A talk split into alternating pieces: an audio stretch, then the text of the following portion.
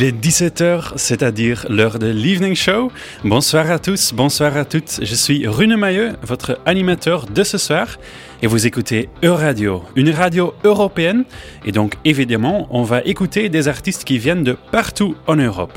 D'Italie, d'Allemagne, d'Espagne et de France. On commence avec Georges K, une artiste française. On écoute son morceau Jolie personne. Samedi soir, ça se bouscule, la nuit s'allume dans la capitale. La lumière réverbère les visages dans la chaussée sale. Les néons rendent fluo les reflets de leur fond de teint. Poupée de cire monte le son quand elle monte dans le train. Chante à du tête malgré les têtes qui se retournent. Plus fière et plus forte quand elle s'agrippe par les coudes. Elle resserre le rang pour mieux affronter les regards. Une chaîne humaine maquillée, formée de six maillons criards. Toutes la rame enrage contre ces belles dérangées. S'il leur arrive des déboires ce soir, elles l'auront bien cherché. Regarde les défis comme des chars. Dans le métro morne calé sur le pas des copines comme un métronome. De jolies personnes en amas qui princesse que personne ne vient chercher quand minuit sonne. De jolies personnes les aller ce soir elles ont arrêté leur montre pour rentrer plus tard. De jolies personnes brillent dans le noir défonce sur la piste, elles sont vues sans le voir. Ce soir, toutes ensemble contre le reste du monde. Elles ont repeint leurs jambes en noir avec leurs collants en nylon. Boivent la même une bouteille qu'elles font danser de bouche en bouche. La marque du goulot sur les lèvres rouges qu'elles retouchent dans les toilettes de la boîte bondée. Où elles débarquent en bande au bar, les cartes bleues vidées. Les épaules se détendent, elles dansent en cercle. Des pointillés qui s'espacent, pivotent tour à tour vers des ombres pour leur faire face. Elles ont paré leur corps comme l'on décore un appart pour héberger celui avec qui elles feront bande à part ce soir. La ville regorge non pas de princes hypothétiques, mais de cœurs hypothéqués par des sentiments pathétiques pour de jolies personnes en amas qui zone, princesse que personne ne vient chercher quand minuit sonne. De jolies personnes, laisse aller ce soir. Elles ont arrêté leur montre pour rentrer plus tard. De jolies personnes brillent dans le noir défonce sur la piste, elles sont vues sans le voir. Les ombres ont la voix grave et les mains qui se promènent, des regards qui entravent les jolis corps qui se démènent. Certaines esquives remettent les mains à leur place, d'autres les laissent aller venir comme des essuie-glaces. Toujours les mêmes qui aiment se faire des cavaliers seuls, avec qui disparaître de ces soirées en sous-sol. Toujours les mêmes qui restent alors ça se disperse dans le parterre, la fête se disloque mais elles feront bloc jusqu'au vestiaire. Dehors, la nuit s'éteint dans la capitale, elles ignorent les sifflements de quelques derniers mâles postés sur talons aiguille comme sentinelle sur Mirador à l'affût de prédateurs potentiels dans les angles morts. VTC commandé, on attend. La tête fait des loopings, la lumière du matin s'étend et brûle les pupilles. La fête a effacé les reflets de leur fond de teint. Elles s'endorment le front contre la vitre en se tenant la main. De jolies personnes, laisse aller ce soir.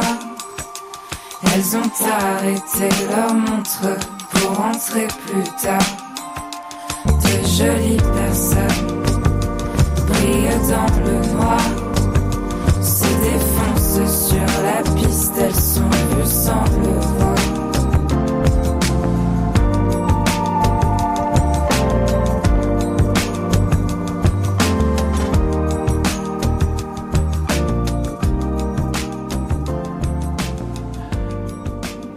C'était Jolie personne de Georges K. Et j'ai de bonnes nouvelles parce qu'après plus d'un mois, notre journaliste et co-animateur de ce soir est de retour. Bonsoir, Brieux Le Fur, comment allez-vous? Bonsoir, Runeux. Ça va très bien, vous m'avez terriblement manqué. Waouh Brieux, ce soir, vous revenez avec votre chronique digitale? Oui, Runeux, ce soir, dans la chronique digitale, on parlera d'un concept très utilisé par les marketeurs et les communicants des entreprises de la tech, la transparence comme écran de fumée, ou peut-être un peu pour nous enfumer. Comme chaque evening show, il y aura également une interview et notre invité de ce soir est Christiane Schmidt, une psychanalyste franco-allemande. Vers 17h20, elle va parler avec notre journaliste Emily Fink. Et vers 17h45, je vais parler de l'énergie, de l'énergie en Europe, parce qu'il y a des pays qui cessent d'utiliser l'énergie nucléaire et d'autres qui font exactement le contraire. Mais d'abord, on va écouter de la musique c'est Shoot to Kill de Magic Island.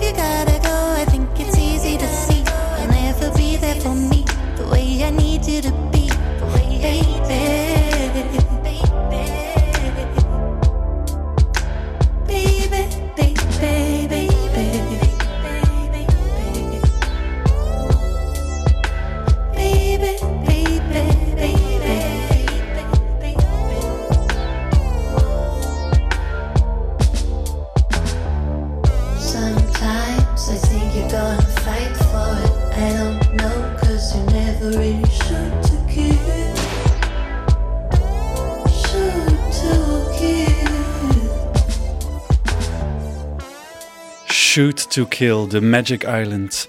Chaque semaine, on a un ou une artiste européen, européenne de la semaine, un ou une artiste qu'on met en lumière. Et cette semaine, c'est Roquio Marquez, une artiste espagnole. On va écouter son morceau Claridad Buleria. L'artiste européenne de la semaine.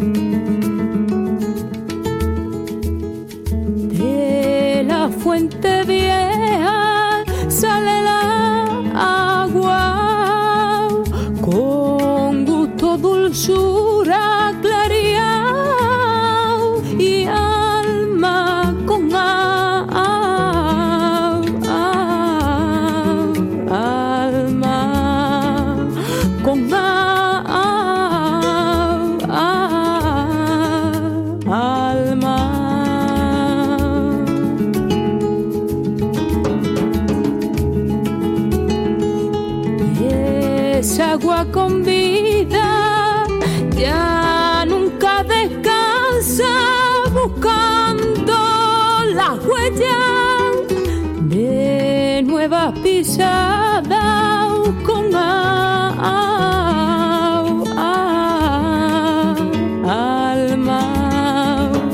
con alma, con alma, con alma. Qué bien puesto estuvo el nombre, pélate, brillas todavía. Ay, pela del arma Y futurina del que te del canté por bulería. Ay, por bulería. ¿De dónde viene? Y tanto salero con tanto compás. De tu madre rusa la papera. Ya le deja y viene dando por tierrecilla de morería. Joya preciosa que en gloria echaste bien que al nombre que fiesta habrá en el cielo. Por tango que te escuche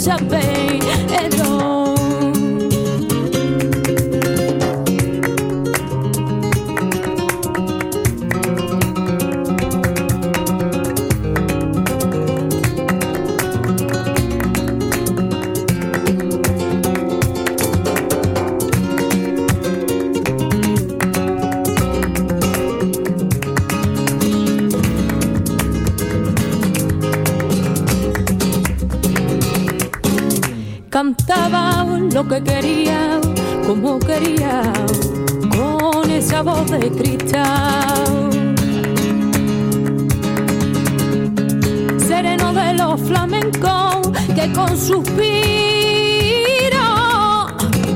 siempre te gustó pagar, maestro Vallejo, préstenos la llave que tiene la esencia más pura del arte. Si a usted le parece, podemos quedar en un Carmen que esté cerca de Granada. Hago unas letritas de esas que canto que por bulería, de esas que se pegan y ya no sorbían. Porque lo que quiero es que llegue el día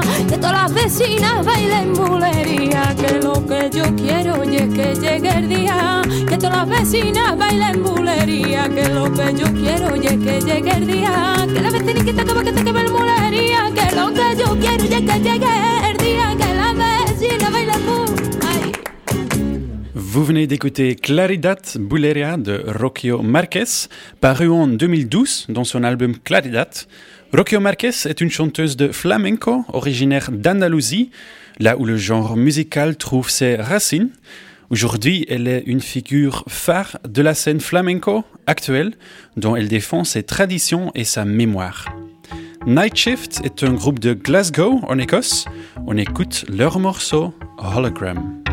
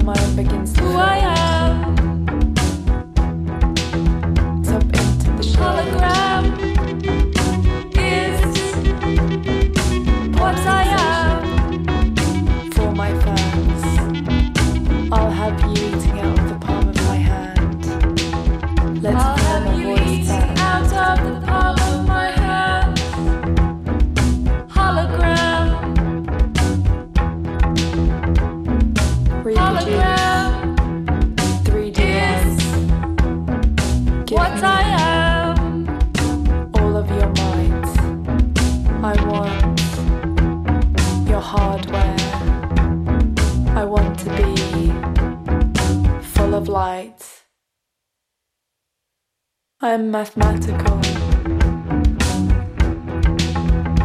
and complex. Found in fiction.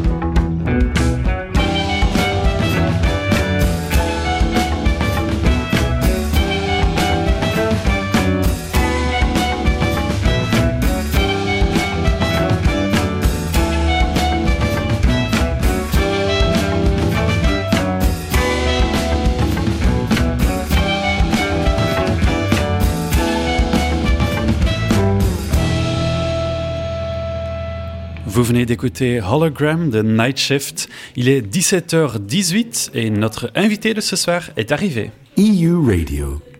Bonsoir Christiane Schmitt. Bonsoir. Vous êtes psychanalyste franco-allemande à Nantes et dans votre cabinet vous recevez surtout des patients français mais parfois s'y mêlent aussi des patients allemands. Faut-il faire sa psychanalyse dans sa langue maternelle? Alors oui, ça c'est une question extrêmement importante. Euh, je dirais que c'est quelque chose qui se décide au cas par cas. Euh, il peut s'avérer absolument essentiel de dérouler une analyse dans sa langue maternelle, euh, tout comme euh, cela peut s'avérer impossible. Euh, je dirais peut-être que c'est c'est l'analysant qui, qui sait et qui va dire ce qui va compter pour lui. Mhm. Et donc dans vos patients, quand ce sont des patients allemands, vous les faites les psychanalyses en allemand donc, Alors là, je peux m'appuyer euh, sur, euh, sur mon expérience, donc sur, sur ma pratique. Effectivement, euh, je reçois des patients de, de langue française majoritairement, puisque je travaille à Nantes, je vis en France, mais il m'est arrivé de recevoir aussi des, des Allemands. Et je peux dire d'une façon générale, c'est qu'ils ont préféré parler dans, dans leur langue maternelle. Mais le cas inverse aurait pu se présenter. Voilà. Hmm. D'accord. Et il a pas, par- Oui. si on parle pas dans sa langue maternelle, est-ce qu'il y a un risque de peut-être ne pas trouver les bons mots, que ça fausse l'analyse. Comment je dirais euh, Par exemple, euh, en ce qui concerne, je vais me permettre de, parler euh, de ce que je sais. En ce qui concerne la langue allemande, je dirais qu'il peut peut-être être très difficile euh, d'engager un travail analytique dans cette langue, bien que ce soit la langue maternelle, parce que euh, une euh, la langue allemande a une étymologie qui se tire d'elle-même, c'est-à-dire que euh, les mots sont toujours euh, euh, la signification de- des mots est toujours apparente, et donc c'est quelque chose de très brut. Je dirais que pour celui qui s'est euh, prêté oreille, euh, il entend euh, de façon brute la signification des mots. Et peut-être que pour quelqu'un de langue allemande, il y a la nécessité parfois de devenir un, petit peu sourd, de développer une sorte de surdité par rapport à sa, propre langue. Et donc, euh, je dirais qu'il arrive peut-être, euh, euh, et je peux parler d'e- d'expérience aussi, que ce soit plus, plus facile, voire essentiel de- d'engager ce travail-là dans une autre langue, parce que, notamment donc dans la langue française, puisqu'ici on est en France, on est, on est à Nantes, je dirais que la langue française a la réputation euh, pour un Allemand d'être peut-être la langue de l'amour. Et donc, ça permet une sorte de, de- d'habillage comme, euh, comme quand on, on habille quelqu'un d'un manteau. Voilà. Merci. Et donc, vous, vous, vous faites vos psychanalyses dans une langue qui n'est pas votre langue maternelle, mais pourtant, c'est votre langue, euh, on peut dire peut-être de cœur, puisque vous parlez d'amour, et dans laquelle vous avez appris à connaître surtout la psychanalyse. Est-ce que ça fait une différence en tant que thérapeute d'exercer euh, le métier dans, sa langue maternelle ou non? Oh, je pense que certainement, ça, ça, ça fait une différence. En ce qui me concerne, j'ai déroulé mon analyse euh, euh, en français. Donc, euh, j'ai eu deux analystes et euh, euh, ces analyses-là, ou cette analyse, parce que même s'il y a eu deux, deux, analystes, il n'y a qu'une seule analyse, je l'ai déroulée dans la langue française parce que c'était impossible de faire, de faire autrement. Et effectivement, en tant que thérapeute, oui, ça, ça doit avoir des inci- incidences. hein. Oui. D'accord. Peut-être passons à un autre sujet. Souvent, les traumas nationaux se reflètent, se reflètent dans les traumas individuels. Est-ce que vous remarquez à ce niveau-là des différences entre vos patients allemands et français? Moi, je dirais que les traumas euh, nationaux, c'est quelque chose qui s'est dit euh, euh, des deux côtés, mais dans la périphérie, c'est-à-dire entre les lignes, c'est pas quelque chose qui est abordé frontalement. Ça, c'est pas mon expérience. C'est pas abordé frontalement, mais c'est un, euh, un petit peu à côté toujours. Euh, et ce n'est ce n'est pas l'essentiel, ce n'est pas la raison de pourquoi quelqu'un euh, arrive là. Hein. Freud parlait du trauma, du trauma sexuel et, et, et pour Lacan, le trauma c'est le langage. Donc tous les deux ont situé le trauma un peu décalé par rapport à ces, ces questions de trauma nation- euh, national que vous évoquez là. Hmm. Et donc, euh, on remarque en fait, euh, au final, que ça n'a pas tant d'importance que ça, que le fait de venir d'Allemagne ou de France pour expliquer certains traumatismes que, qui se retrouvent chez vos patients. Peut-être que la posture de, quelqu'un de langue allemande euh, avec euh, une histoire en Allemagne, euh, la posture n'est pas la même. Je pense que c'est une, posture particulière parce que on hérite aussi, on hérite de, l'histoire, mais on, hérite autrement de l'histoire que quelqu'un qui a ses origines en France. Je pense à la Shoah et je pense aussi euh, à la question de la faute. Hein, si on, accepte d'en prendre quelque chose pour soi, euh, euh, la faute de ceux, qui ont précédé et qui ont tout de même adhéré majoritairement à Hitler. hein. même si, bien sûr, il faut toujours dire que tous les Allemands n'étaient pas des fascistes, mais quand on, reprend les élections de, de 33, donc la majorité des Allemands ont voté pour Hitler. C'est important de, le dire. Et, et ça, c'est quelque chose qu'on ne peut pas balayer du revers de la main. Oui, c'est clair. Peut-être venons-en maintenant plutôt à la théorie de la psychanalyse. Vous avez parlé de Lacan tout à l'heure. Est-ce que l'approche des méthodes théoriques de la psychanalyse est différente en France et en Allemagne? Alors, le, tronc de la psychanalyse en France et en Allemagne, c'est le même, puisque euh, c'est Freud qui a découvert l'inconscient. Donc, pour, pour les, les, euh, deux pays, euh, euh, c'est donc la, même origine, mais je dirais que ce qui est absolument extraordinaire et qui, euh, euh, n'a pas eu lieu, c'est en, Allemagne, il n'y a pas eu un Jacques Lacan. Jacques Lacan est, français et de langue française, et c'est quelqu'un qui a rénové de fond en comble la, psychanalyse, pas seulement en France, parce qu'il y a eu des retentissements partout dans, dans le monde. Et je dirais que ça, c'est quelque chose d'absolument essentiel parce que euh, il a, d'une certaine façon, euh, euh, restauré le, socle tranchant de la découverte freudienne. qui, était recouverte du, fait de, la guerre, puisque la, je dirais que la psychanalyse a, euh, à dévier euh, vers, vers une psychologie qui est une psychologie du moi, une égopsychologie. Donc, euh, et là, Jacques Lacan s'est dressé très fermement contre cette égopsychologie pour revenir aux sources de la psychanalyse et restaurer la découverte freudienne. Oui, ça c'est particulier et c'est une exception euh, euh, d'une richesse incommensurable. Et donc Lacan, en, Allemagne, il n'a pas vraiment été reçu? Alors il n'a pas été reçu. Euh, je pense qu'on peut on peut pas dire ça. C'est un petit peu comme quelque chose peut-être où il, il a été reçu puisque aujourd'hui je pense qu'il y a autour de peut-être autour de 5000 psychanalystes qui exercent en Allemagne mais ces psychanalystes ont euh, des orientations euh, qui sont euh, des orientations jungiennes ou adlériennes, freudiennes aussi. mais il y a quand même une centaine de psychanalystes lacaniens en Allemagne. D'accord. Ce qui est très peu.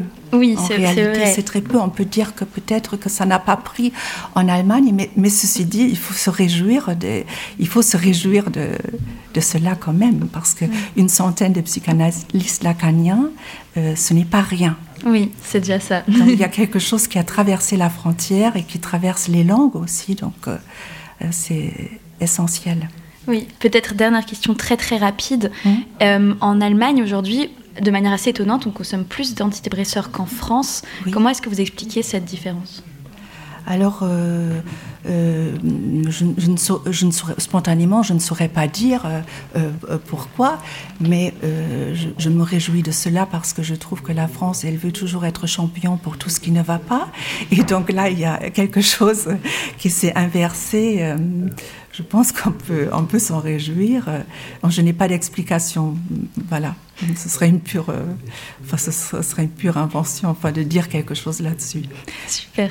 Bah, merci beaucoup. Je vous remercie, Christiane Schmitt. Je rappelle que vous êtes psychanalyste franco-allemande à Nantes. Oui. Merci à vous aussi. Merci d'être venu, Christiane Schmitt. Maintenant, on va écouter We Won't Lose Hope, un morceau de Soothsayers et Prince Fatty. Et après, on écoute un morceau en anglais et en italien, une mélange.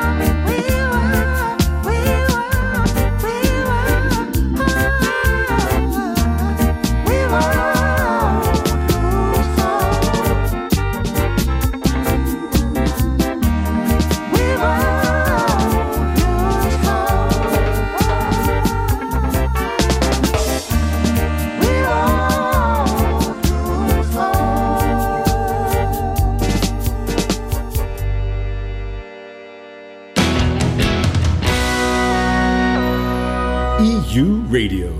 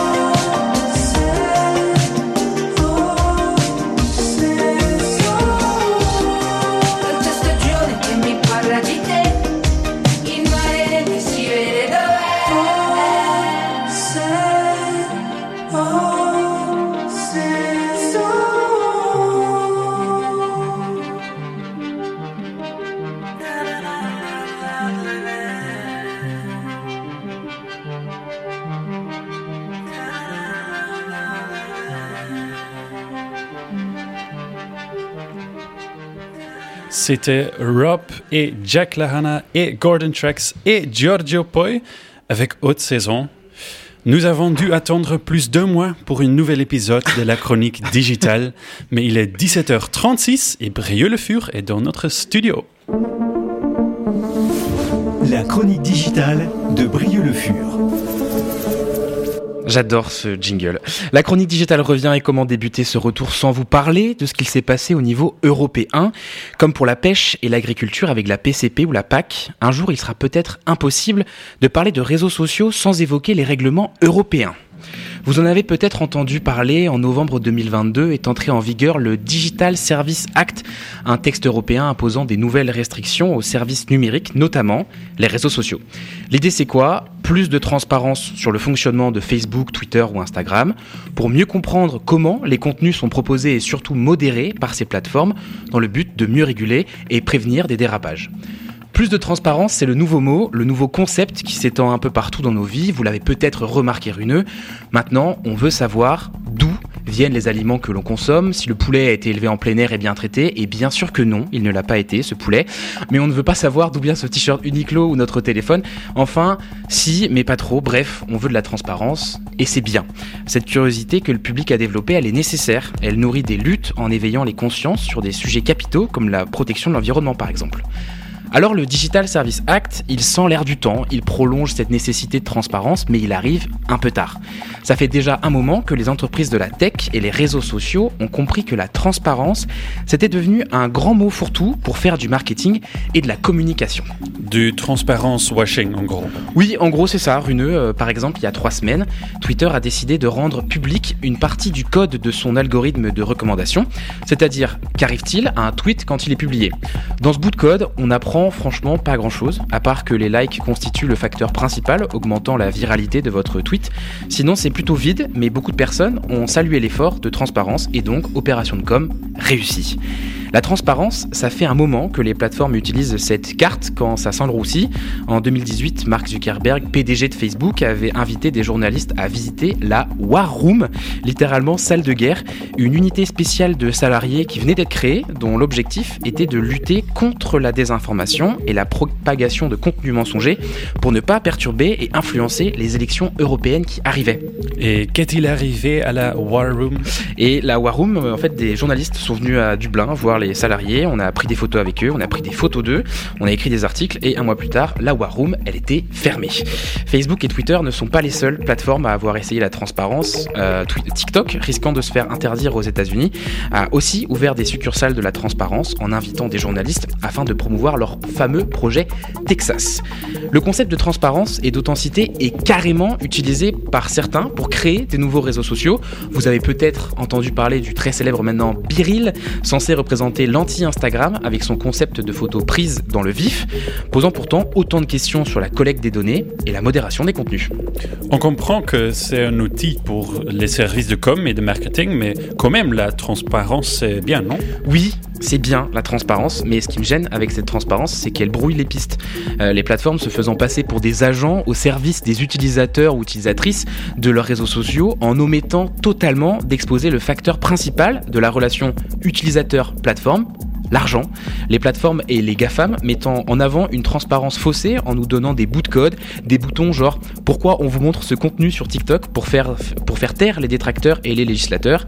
Cet écran de fumée est pensé pour éviter qu'on travaille utilisateurs, chercheurs, législateurs sur une réflexion de fond sur le fonctionnement des réseaux sociaux, la modération du contenu, la proximité entre les plateformes et certains États, des entreprises qui se développent grâce à l'intention qu'elles arrivent à capter et qui maintenant savent aussi la détourner Capitalisme de l'attention, salle de guerre et DSA, pas de doute, c'était bien le retour de la chronique digitale.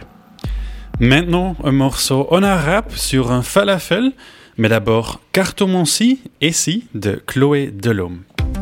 Peut-être qu'on a droit à l'amour qu'un nombre de fois défini. Peut-être que c'est prévu l'amour, qu'au fond tout est déjà écrit. Le désir plie, la nuque se baisse, son propre cœur est convaincu. Les tarots étalent leur sagesse. L'amour est mort, il s'est pendu. Alors elle s'en remet au sort. Rapide, je reste, à face, je sors.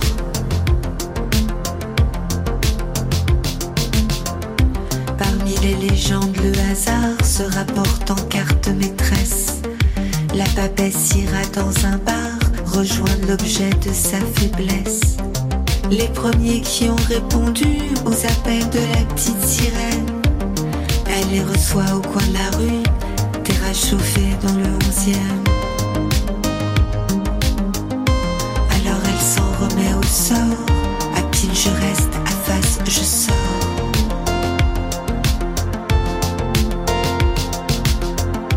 Le rendez-vous est malaisant et le garçon perd ses cheveux. Parle de lui exclusivement et partage l'addition en deux. Le rendez-vous est surprenant, le coup de foudre paraît sérieux. Mais l'homme avait évidemment son alliance dans la poche, le gueux. Alors elle s'en remet au sort, à pied je reste, à face je sors.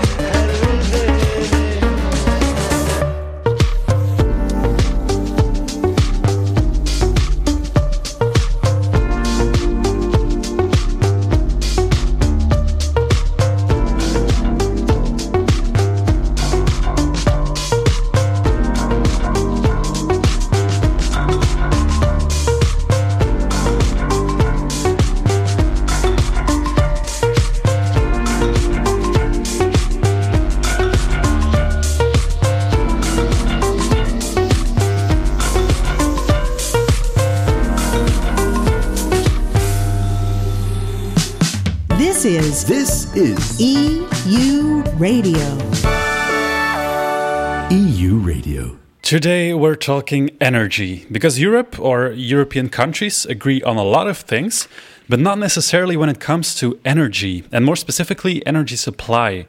I'm going to talk about two countries today, Germany and Finland. But before that, I want to focus a bit on energy supply in general. And have good news because for the first time ever, global greenhouse gas emissions are declining. And in the coming years, emissions will fall only more and more. The reason? Well, it's not because we use less electricity, quite the opposite, but it's because we use more and more renewable energy, for example, solar and wind. That is good news, of course, for the fight against climate change. After all, 40% of greenhouse gases emitted by humans are coming from the production of electricity. And the global leader in green energy is still Europe. 22% of all electricity here comes from wind or solar. Globally, that is only 12%. Most European countries agree that fossil fuels belong to the past and that renewable energy is a future. But there is a third big energy supplier where not all European countries agree on. And that is. Good question, Brieux. Maybe it helps when I say that France is a big fan of, fan of it and Germany recently stopped with it. Ah, nuclear energy? Exactly. Since a few days, Germany has been doing it without any nuclear energy at all. Last Saturday was the last day that nuclear reactors were used to provide energy for the German citizens. A lot of nucle- nuclear reactors in the country were already closed, but three of them were still in use until last Saturday then. They were responsible for about 6% of the German energy supply. And what was the reason for this rather drastic decision? Well, it's not that the German reactors were necessarily too old to be used. The biggest reason is a safety aspect. A lot of people still have the disaster of Chernobyl in 1986 in mind. And it was after the disaster with the reactor of Fukushima, uh, after the earthquake and tsunami in Japan in 2011, that German Chancellor at the time, Angela Merkel, took the decision. Within 10 years, all nuclear plants must close. Whether that is good news or not depends on your opinion on nuclear energy, but it is a fact that Germany needs to find another way now, another source to get its energy. Russian gas is not really an option for the well known reasons, and Germany has a lot of renewable energy, but not enough to provide all Germans with energy. So, what are they going to do? Well, they are opening new coal mines and expanding existing ones.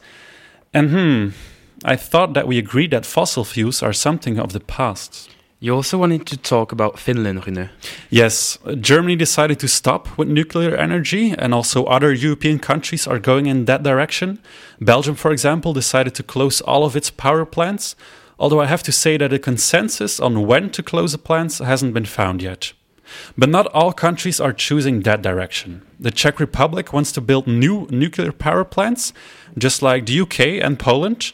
And in Finland, a new nuclear reactor was opened just two days ago.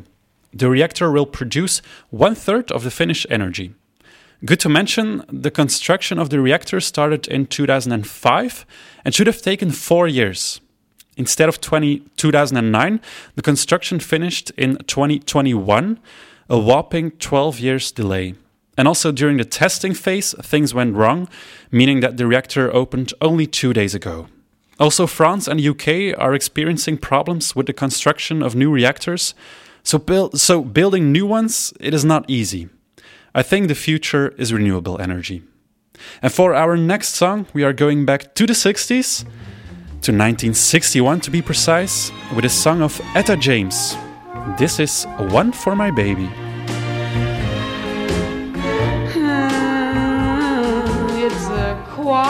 Three. There's no one in the place except you and me. Set 'em up, Joe. I got a little story that you ought to know. You oh, know, we're drinking, my friend, to the end of a brief episode. And oh yeah, and make it one for my baby, one more for the road.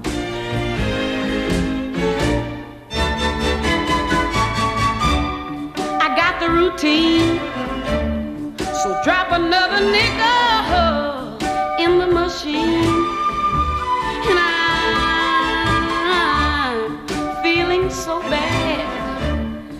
Wished you'd make the music dreamy and sad. And oh, and I could tell you, and I could tell you a lot. But you've got to be true to your code. Oh,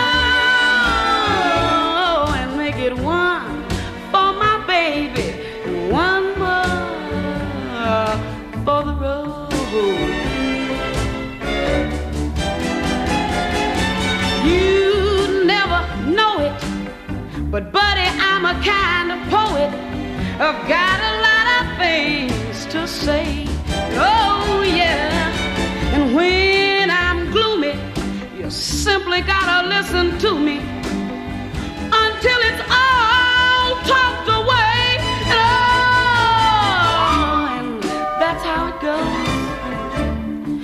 Joe, I know you're getting pretty anxious to close.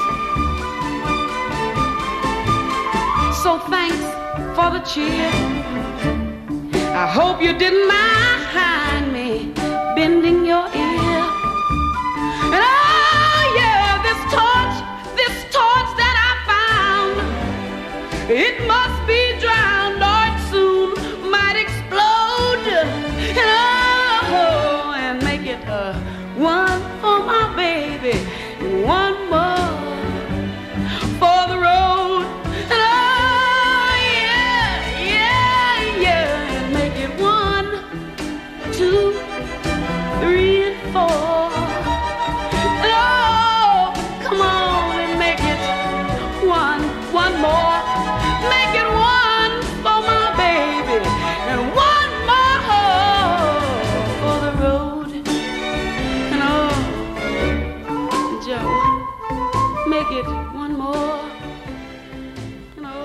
One More for My Baby. Etta James, il est 17h54, c'est-à-dire presque la fin de notre émission. Oh. Mais on revient demain de 17h à 18h comme d'habitude. Et demain, c'est avec vous, Brieux, le fur. Oui, demain, vous, pouvez, vous allez pouvoir me retrouver à partir de 17h sur E-Radio 101.3 FM toute la semaine. Mais il y aura aussi Clotilde No qui va passer, Vincent Le Pape et tous les journalistes de la rédaction. Et on finit avec Catastrophe. Non, je ne parle pas de mon co-animateur de ce soir, Brieux le fur. Quoi? Mais du morceau qu'on va écouter. C'est le titre Encore, un morceau de Catastrophe. Je vous souhaite une bonne soirée avec E-Radio. Ciao.